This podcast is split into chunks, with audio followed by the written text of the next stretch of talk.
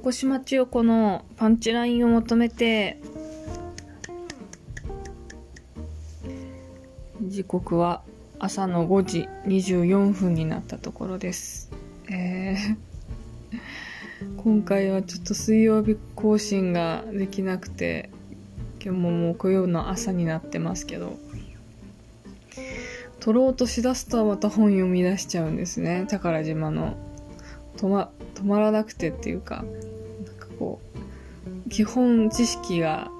ベースがなさすぎてそれを調べに行ってこうへーって思って終わるみたいな日が何日も続いていてもうでもややんなくちゃと思って今始めました。ちょっと取り留めなくなるしへーって思うことだけしかないかもしれないんだけどやっていきたいと思います。今日のドリンクはえー、糸の天然水レモン風味炭酸水を飲んでいます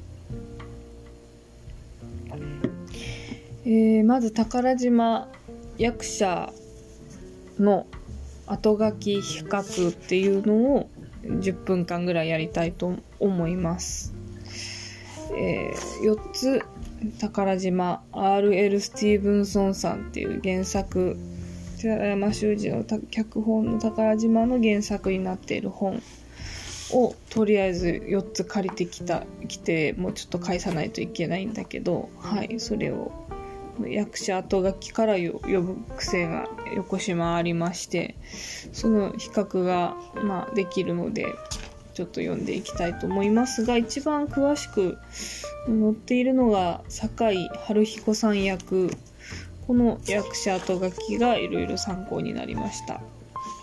ロバート・ルイス・スティーブンソンさんは1850年11月13日生まれスコットランドのエジンバラで生まれました。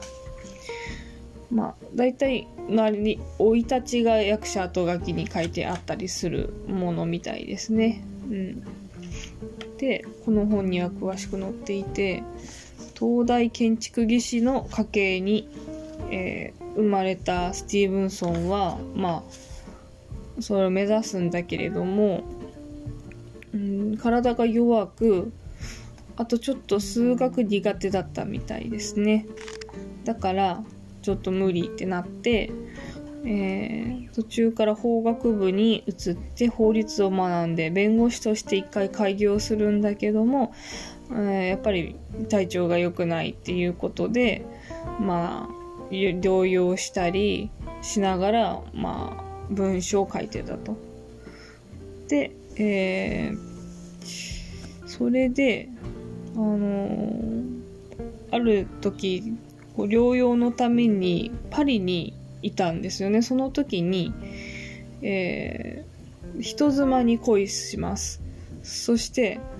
えー、その連れ子と一緒に、えー、スコットランドに戻りあまあ、結婚するんだけれども、うん、あのそこでのその連れ子のロイド君との楽しいひとときを過ごす中で生まれたのが宝島なんだそうです、えー、絵をある日描いていてでそこにロイド君が1枚の島の絵を描いた。そこにスティーブンソンが想像して山や湾の名を書き入れた上に地図の右上の隅に宝島と書いたことからこの物語の空想を湧き立たせたそうです。えー、そう。で、そういい話だなと思ってうっとりすんなと思ったんだけどもまあその後読んでいくとまあもうロイドそっちのけで大人がもうワクワクして書いてんだなこの本っていうのが読み取れます。えー、そのスティーブンソンの実の父親が、えー、もうなんか入ってきてビリー・ボーンズっていうその船長がこの本の中に出てくるんだけどその船長の衣類箱まあその宝の地図が入ってる箱の中にはその宝の地図以外に何が入っていたかとかをなんかメモみたいな一覧表にしてそれスティーブンソンに渡したりとかおおじいちゃんまですごいノリノリやんみたいな、まあ、このスティーブンソンの生まれた時代1881年だから19世紀か。うーん、まあ、海賊活躍してたのが、黄金時代とされるのが17世紀の中盤なので、うん200年ぐらい前の話ですけどね。この頃にとってみたら。今からだと300年前だけど。うん。いや、そういうなんか大人ノリノリでこの宝島書かれたっていうのが、あの、興味深いです。うん。あと、はい、ここそっと10分で終わんないといけないので、えー、あの子、とりあえずこれは置いといて、で、もう一個の、えー、宝島、海保ま、まこ、まさおさん、海保まさおさん役の後書き読んでみましょう。えー、これにも、その、まあ、東大建築技師の父との教習について触れたりしていて、というのも、スティムソンはその療養とか言いながらいろんなとこにを旅している人生転々とする人生だったので、まあ、故郷を思うみたいな教習について語るような作品も、まあ、多くあってそういう意味では、まあ、とちょっとそのこうふるさとに対する思いの詩とかも寺山修司多いのでちょっと共通が点があるなと思いました。えー、あと面白いのが、えー、スティーブンソンの最初の書物の初期の書物の中に吉田松陰を論じた文章を含む人と書物庫というエッセイ集が存在するそうです。それは、えー、そう、あのーえそその遠く離れたイギリスで日本人のこのね吉田松陰っていう、えー、1830年代の、えー、だから100年前ぐらいん？違うか。ちょっと前か。スティーブンソンの時代からしたら同時代ですかね。1850年だから。同時代か。同時代の人物のことについて論じていてあのっていうのも、えー、スティーブンソンえー、吉田松陰の塾で学んだ日本人がイギリスに留学した時にスティーブンソンと出会って吉田松陰の話をしたらしい。でそれのことをだから直接会ってないスティーブンソンと吉田松陰は会ってないんだけどそうその話を聞くことだけでその人のことを論論じてみたりとか想像する想像がすごいなってやっぱりさすがさすがだなと思いました。44歳で死んでます。病気がちなんでね。ちなみに寺山修司も47歳とかで死んでいて、そこ、まあ時代は違えど、まあそうの人人生、人生長さという意味で、はい、えー、ちょっと共通するなと思いまして、今なんで笑ったか自分でもよくわかりません。で、知られざる吉田松陰伝で宝島のスティーブンソンがなぜという本がメルカリで売られてたので今あの、うん、箱届くのを待っています。はい。吉田松陰はまあ男子が好きですよね。あの、なんかこう、コードあるのみみたいな感じでクールを船に乗り込んでいこうとした人ですけど、うん。だからちょっとこう、面白い人だなとは知ってるけど、なんかこう、女子的魅力はあんまない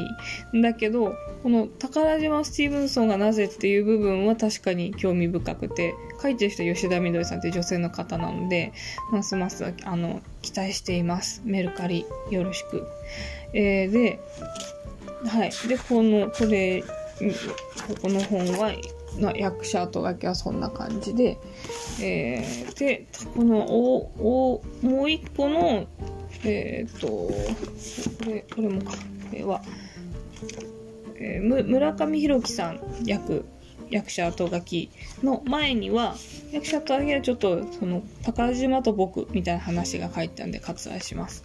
で、えー、歴表、年譜が載っていて、スティーブンソン年譜が載っていて、その中で、あの新1894年44歳で死去。っていう書いてるあるところの注意書きに情緒不安定だった妻との生活や生計を立てるための執筆を続けるストレスが重なって12月に休止と書いてあるんですね。はい。ちょっと妻妻がちょっとどうかあったみたいですね。でもまあどうかなりますよね。このなんか執筆活動に、うん、とか療養とか言っていろんな転々として最後はサモア島のウポウポル島サモア諸島のウポル島っていうなんだか大西洋の、ね、南大西洋のど真ん中みたいな島で余生を過ごさないといけなくなってなんかもうそれは情緒も不安定になるよねって思いました。はい。この旦那が死んだ後ねどうしたんだろう？妻は。ね。ウポルト人と結婚したのかな？とか。はい。ちょっと気になります。えー、もう一個おこれが最後のですけどもこれこの人の本には役がない。おさおさらぎ二郎さん役者には役がありません。はい。ででした。えー、はい。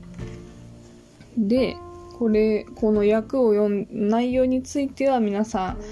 それぞれね宝島一回あの読んでみてもいいんじゃないかなって思いますけど面倒い人は Amazon プライムで、えー、宝島が見れます。はい。えー、いついつの時代だったかな？だいぶ80年だぐらい前に作られた映画ががでアマプラで見れる結構リアルな服装とかもこんな感じだったかもみたいな。はい、そんなのが見れるので、えっと、そちらで見てみてください。で、横島が、この、宝島読むにあたり、海賊の衣装とか調べないといけないんで、海賊の本めっちゃ借りたら、海賊がまあ、いっぱい本があって、もうなんか、本当に男のロマンなんだなって、へえって、うん、思いました。うん。例えば、例えばうん例えば「海賊の日本史」っていう本があって山内丈さんかな？この名前はちょっと読みがなが分かりませんけど、うん、山内丈さん。あ間違った。山内ゆずるさんですね。情報の情と書いてゆずる。山内丈さんの本なんですけどこの人はうん海賊とパイレーツのイメージの混同についてすごい語っているんですよね。うん。うんでなんかこうその日本の海賊とか大西洋とかねヨーロッパ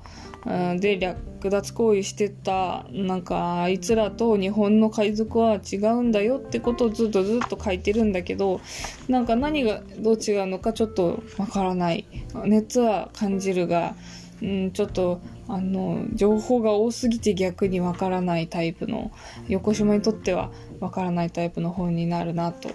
えー、思いました。はい。なんかその日本の海賊まあまあでもどこも一緒か。あの海賊があの活躍することで造船業が今瀬戸内ではあの盛んだよみたいなことしか読み取れませんでした。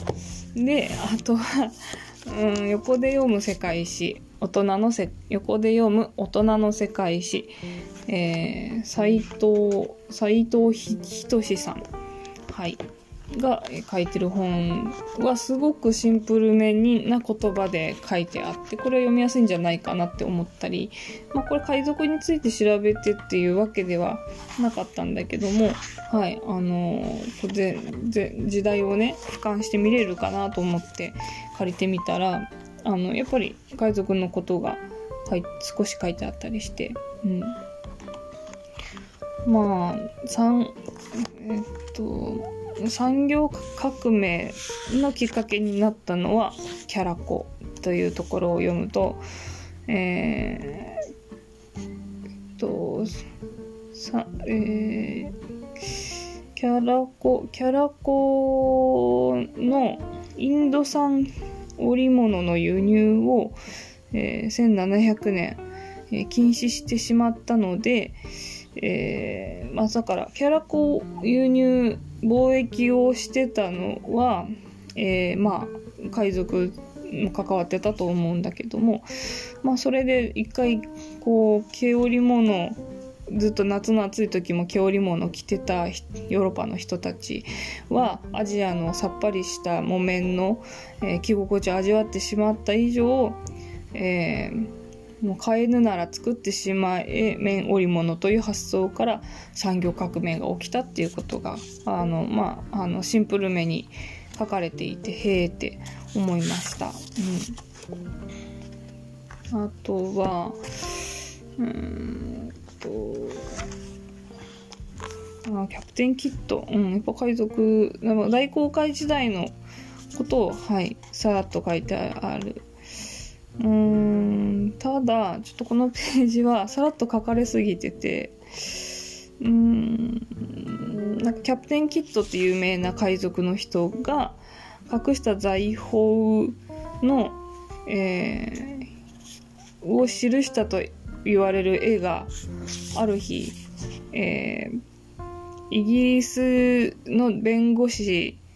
さんが古い骨董屋で見つけた古い机から地図を発見したと。うん、でそこには日本の海の島が書かれていたという。その島は鹿児島県の宝島周辺の島のようだった。そしてその島に、えー、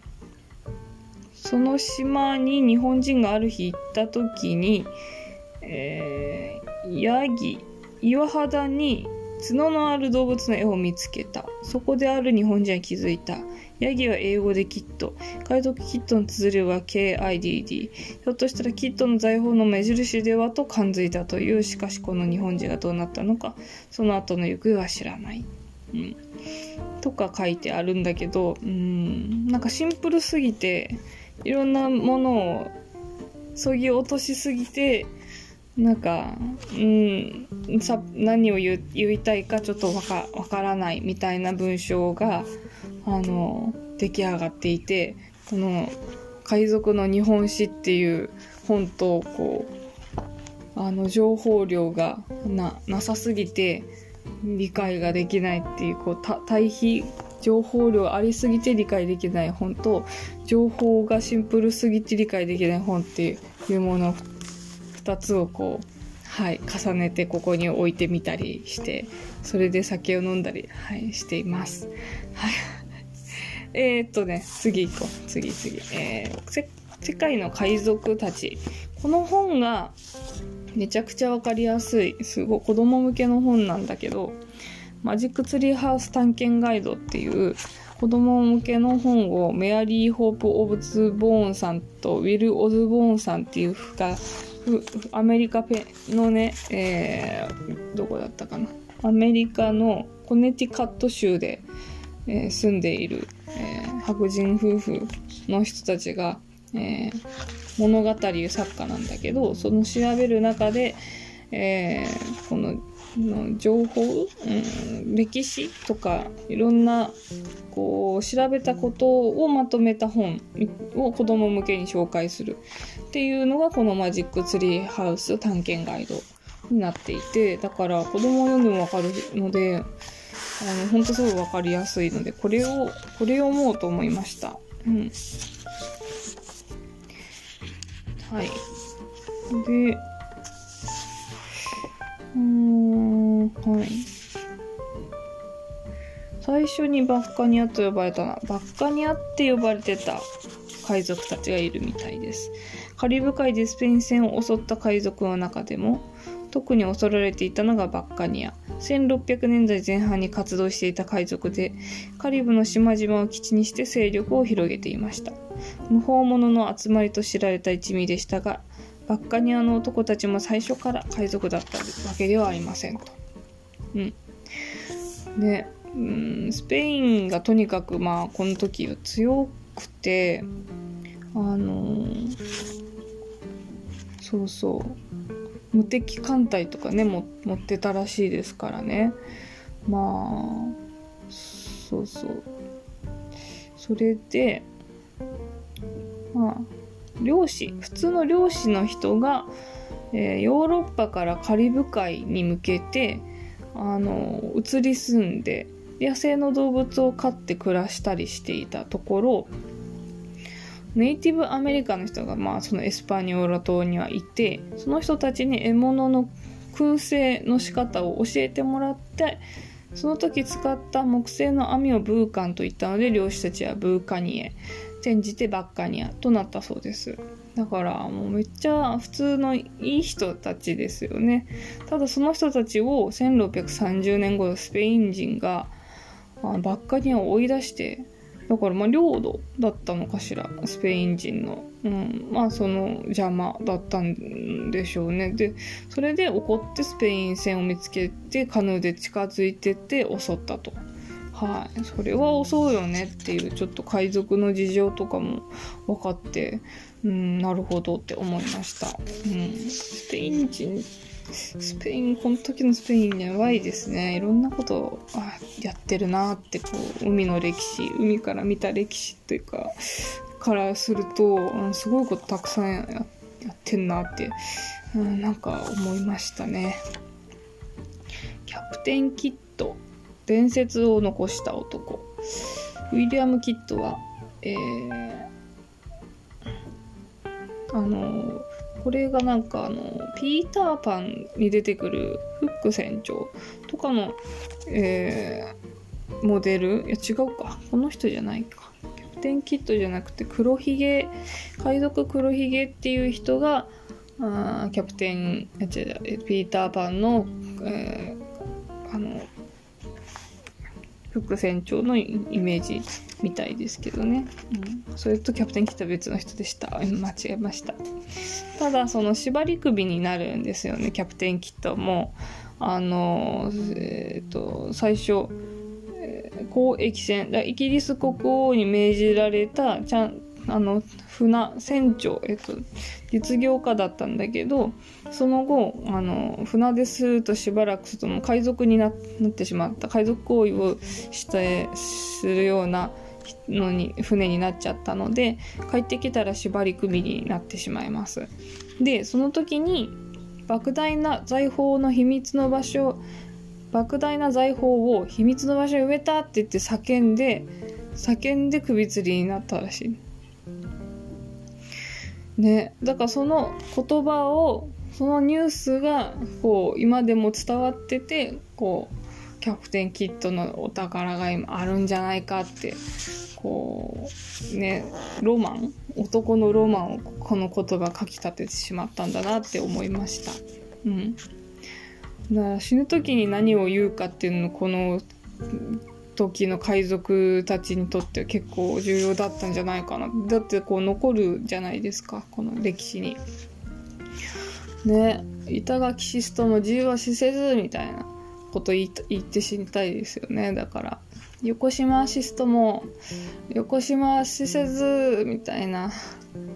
うん。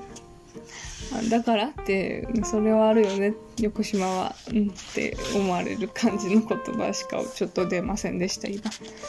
えっとね。でそうそうそう。黒ひげこれこれ。この人が多分うんあの副船長のイメージの人なんじゃないかしら。本名エドワード・ティーチさん。ひげにねあ朝のね紐硫黄を垂らした麻の紐を結びつけそこに火をつけて、えー、戦いに臨んだと。でひげはまあ三つ編みしてたりとかこの絵には書いてある。ここの本のいいのはめっちゃえこの教えが統一されててすごいこうイメージがつきやすいっていうのはすごいいい本だなって、うん、思います。なんかよくこの手の本に海賊の資料集とか見るとあのあのなんだっけ有名なパイルさんパイルさんっていうイラストレーターの人の絵がよく載っててその絵がなんともこうロマンチックな描き方されててなんかその絵を見るたびになんかうっとりしてしまうので あのこういうフラットな情報を届けてくれるこの本の挿絵すごい素晴らしいなって思っています。うん、えー、っとそうそうだからその海賊戦う時にこう自分をこう奮い立たせるためにこういうことしてるね火朝紐に火つけたりし,、ま、してるんだけどもそのそれと同時に相手を威嚇してもう戦う気を意気消沈させるっていう狙いもあったらしくてそういう情報あの戦略の中でこういうファッションが海賊ファッションとかこのひげを焼いてみるとか。なんか恐ろしい雰囲気の格好をしてみるみたいななんかそういうファッションに結びついていくところが海賊の面白いとこだなって、あ、魅力私にとっての魅力だと思いました。あとは海賊の掟っていうところに、えー、女の乗船禁止っていうのはあったりあるらしい、うん、女性は海賊船に乗れなかった。ね。それはまあね女の人いたらもう揉めたりね。あのサークルクラッシャー的な女だったらすごい大変やしわかるって思いました。まあでもまあ、うん、ちょっと差別女性差別みたいなのもあったのはあったんだろうなってとは思いました時代的に。うん。えー、ただその船の上では、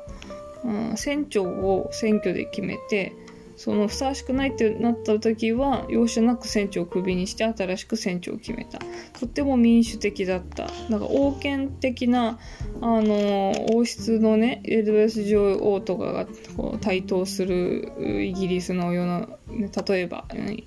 そうイギリスの王政の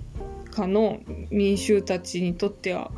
あの平等っていうものが人権とかがなかったんじゃないかなって。階級社会の中で、えー、この船の上では民主的だったっていうところが、まあ、海賊になろうって思った人たちが多くいた。結構大きな理由だったそうです。うん、えー、っとククォーターマスター。これはただメモか。うん、えー、っとあとは、えー、な、えー、新鮮な野菜や果物は食べられないためにビタミン C が不足して起こる解決病によく、えー、船乗りはなっていたと海賊たちは。で、えー、水も、え、手に入れることが苦労した。水よりも長く保存の効くビールやワインラム酒などアルコールを船に積み込んでいた。のでラム酒をなんかよく飲んでるシーン見かけるけれどもあの水水が代わりに飲んでいたぐらいのものだったのかもと思うとあのそれはそれは大変だな海賊ってって思いました。でも毎日飲めるからいいなと思うけど乾くよね。めっちゃ乾乾いてしわしわなりそう。はい。ちょっと船乗り海賊にはなれないな横島と思いましたうんちょっと27分なんで、ちょっとこの本まだまだたくさん読みたいとこあるんだけれども、置いといて、うん。えー、このコーヒー、コーヒーの話ちょっとしたいかな。コーヒーの話をちょっとして、はい。えー、横島に関係あるのが、この東インド会社、イギリスの、えー、16世紀にできたえー、貿易の、えー、会社が大西洋インド、えー、東南アジア、えー、大西洋を含む東インドって言われるエリアをの貿易をエリザベス女王一世によって許可された会社が東インド会社ですがそれがなんと海賊が作った会社と書いてある本があります。えー、世界史を作った海賊武田勇さん。っていう人が書いてます。こうその衝撃たるやというかそんなことだって東インド会社って歴史の教科書で一応出てくるじゃないですか。だから衝撃を受けて海賊が作ったとか誰も書いてないみたいな。だからその海賊行為を認めまあその貿易もするんだけどその海賊行為をしながらまあいろいろあの貿易もしていたと。えー、はい。で、だから、英雄のように語られる東インド会社のね、世界一周して帰ってきたフランシスさんとかね、あの人も海賊だったということが分かり、結構ショックでした。でそうそう、まあ、この東インド会社のことはもうねうまく喋れるかどうかちょっとわからないんだけれどもうんまあでもコーヒー貿易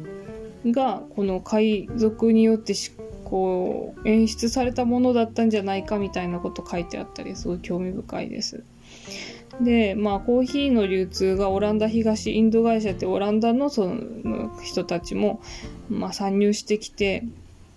あの安価なジャワコーヒーが流通してコーヒー貿易が衰えお茶ですねティーティーティーへの転換がイギリスに起こると書いてある。そうだから今やねイギリスといえばティーなのでね。うん。あのそれそれもそのもうコーヒーじゃ儲かんねえからって言ってお茶を次はお茶だっつったもう海賊たちによる流れだったっていう。ねうん。まあそのイギリス人がとにかくその外貨を得るために海賊行為をもう政府公認でやってたっていうのを聞いてうおひでえなゲルマン人強えとか思うしかないけどもやっぱりその、えー、環境だったりそのスペインの台頭とかいろいろな歴史的な重なりの中でそう背に腹は変えられなかったと、うん、そういうことだったのかしらって思いたいですね。いろいろもっとそこの辺に詳しくあの知ってる人いたら教えてほしいなって、うん、思います。うん、でうん。でちょっと30分過ぎてしまったけどもちょっとファッションの話を最後入れたくってえー、っとこの海賊の文化史、えー、雲野さん雲野博さんっていう人が書いた、えー、早稲田早稲田の人ですね。えー、で、えー、っとね、この人面白いのはそのいろんなこう文化史なので海賊がもたらしたカルチャーへの影響みたいなのをいっぱい書いていてロマン主義海賊とかね、えー、現あ現代の海賊文化っていうところがこのこの他の本にはない内容で。まあパイレーツパンクとかそうファッションに関する部分。リミックス海賊とかね。海賊版っていう複製文化について。で海賊版 CD とか言いますよね。そのにも意を読んでいて面白い着眼点だなと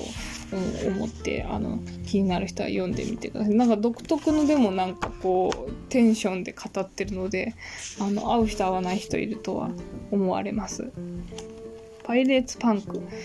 えー、ここにビビアン・ウエストウッドが出てくるんですよね。イギリスを今や代表するファッションデザイナーですけど、うん、このパンク。パンクの精神を演出したのはマクマルコム・マクラーレンだった。マルコム・マクラーレンと、えー、ビビアン・ウエストウッドはこう出会いまあ、えー、ブティック・セックスを開いた。ね。っていう、まあ、歴史が書いてあり、うん、そのパンクと海賊。1970年代に生まれたパンクのあの海賊が蘇ってきた現象って書いてあるんですよね。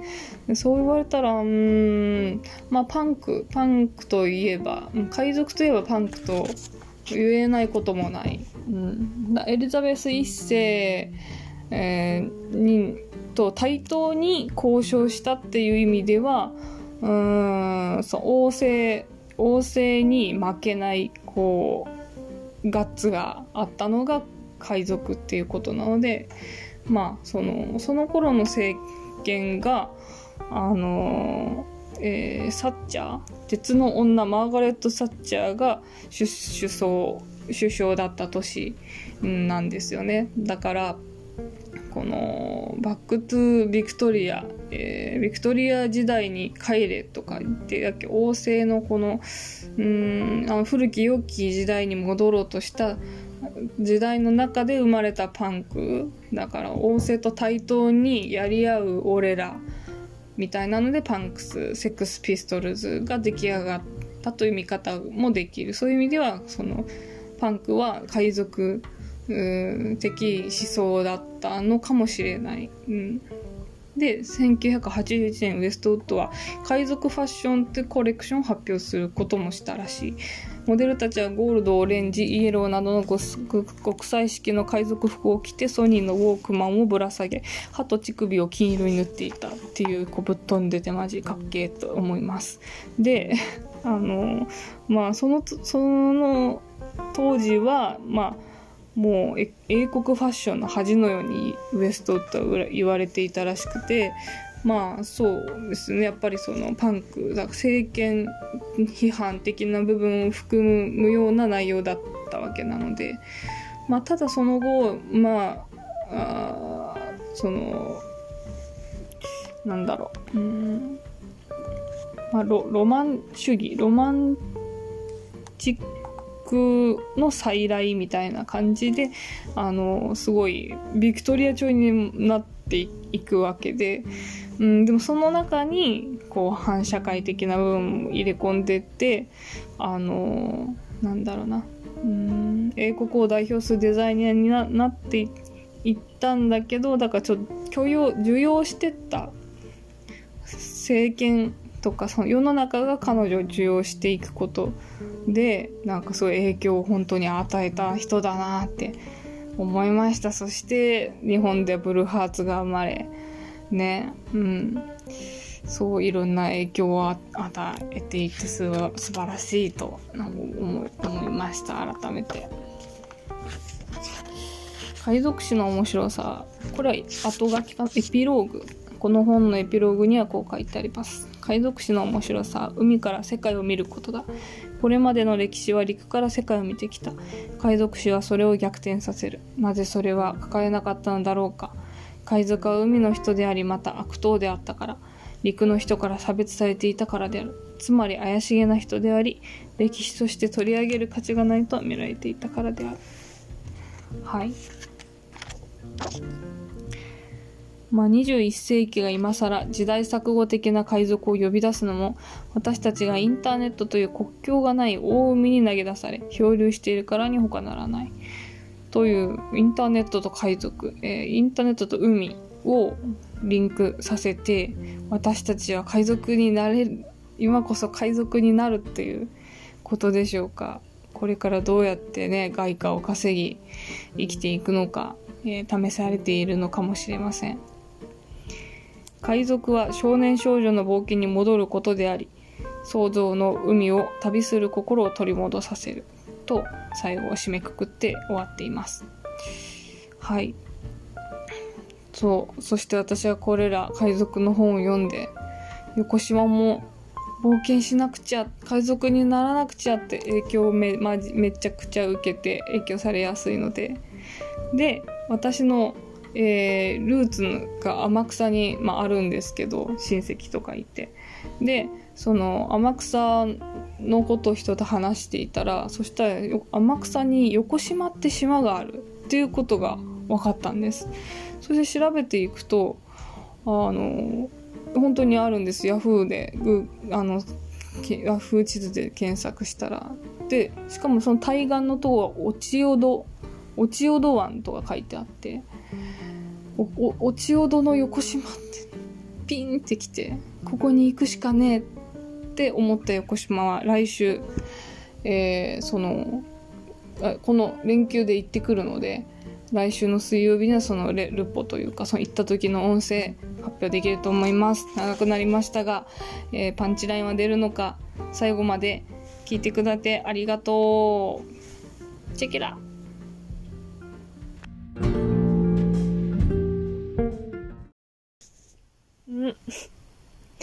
テイク4。なんか結構いいの書けたんで、結構やり直ししてしまっています。フリーラップビート、MIXLA さん。かっこいい。海賊っぽい。イエパリで人妻に恋する。病んでもなお求めて旅する。一生に一度落ちてみたい。作家との恋。つまり Fall in Love 大木二郎の本には役者後書きがないって言いたかったけど2回も間違ったけど聞かないやり直し。バッカみたいなのはバッカニアじゃなくて横島だし、インドの地名のカリカットがなまっていつしかキャラ子だし、そんなにカリカリすんなよ、エリザベス。富の集中は良くないざます。キャプテンキッドのお宝と一緒にあんたも埋めたろか言葉遣いが悪いわよ。女装のおっかに怒られるフロム寺山修司の宝島。壊れる地と海底解決病東インドには大西洋は含まれない。I'm absent from 教養インド洋太平洋航海東シナ海南シナ海アンダマン海東南アジア海域ベンガル湾ペルワシャワンなど。海は7つじゃなかった。I'm absent from 東洋地弱者だって船のの上では皆平等パンクスの神もイギリスの恥なんて言われた歴史あり笑われたってあたいは横島盾のものを横にする無法者旅するアトリエ横島港を引き連れ飛び出せアドベンチャーかかってこいよカカロット路頭に迷うかお宝かルーツをたどりいざ横島今度の連休出発だ乗務員を募集中福のよろずや横島やー頑張った結構頑張った今回でもなんかちょっと間違ったけどもういいってことにしよう大体、あの、か、あの、予想してください。歌詞は。多分こんなこと言ってんだろうなって。イエーイ。絶賛の育民募集中です。はい。熊本は天草、えー、に浮かぶ無人島横島。えー、定期便は出てないそうです。ボートを借りる予定です。まだ幼い子供を抱えています。生きて帰ります。では、また、聞いてくれよな。バイバーイ。